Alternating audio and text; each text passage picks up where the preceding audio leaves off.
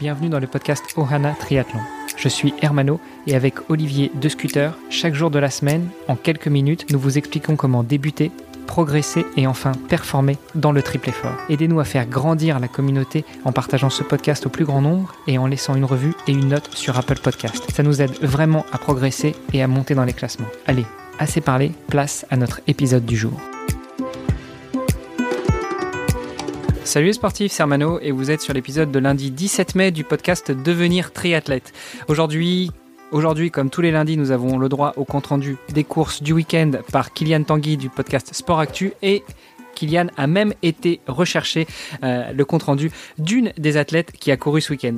Allez, ni une ni deux, Kylian, c'est à toi. Sport Actu, c'est l'actu sport. Bonjour à tous, Hermano, Olivier et vous, chers auditeurs. Pour tous les fans de triathlon, ce week-end était l'un des plus attendus, car il marquait enfin le retour de la World Triathlon Series Championship. Je rappelle le format de course, ce sont les distances olympiques avec 1 km de natation, 40 km de vélo et 10 km de course à pied. Cette première étape s'est déroulée à Yokohama au Japon, à quelques kilomètres au sud de Tokyo. C'était donc une répétition générale avant les Jeux olympiques. Chez les hommes, c'est le Norvégien Christian Blumenfeld qui est arrivé en tête avec 10 secondes d'avance sur le Belge Jill Gins et l'Américain Morgan Pearson. Le premier Français Vincent Louis s'est classé sixième avec 40 secondes de retard, accompagné de Léo Bergère qui est arrivé huitième quelques secondes plus loin.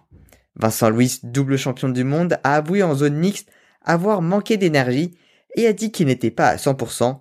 Le rendez-vous est donc pris pour cet été.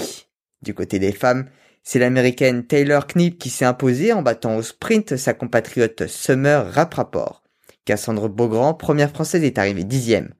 Autre belle performance, celle de Claire Michel qui est arrivée neuvième, notamment grâce à une superbe course à pied. Franchement, j'étais assez contente avec cette performance. Euh, pour moi, en tout cas, dans mon processus, c'était vraiment bien de me ressentir euh, un peu dans la forme que j'étais avant.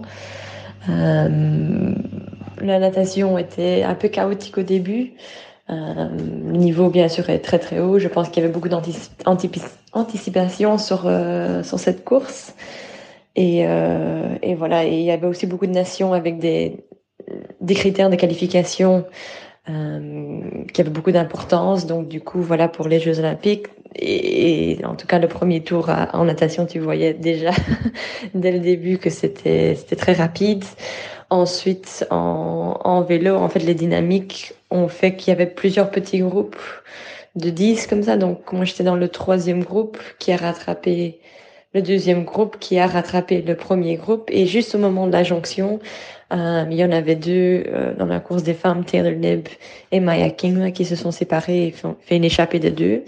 Euh, J'avoue que même moi, je n'ai même pas vu donc euh, le moment de l'échapper. Donc euh, j'étais justement, c'était le bon moment de faire une échappée en tout cas.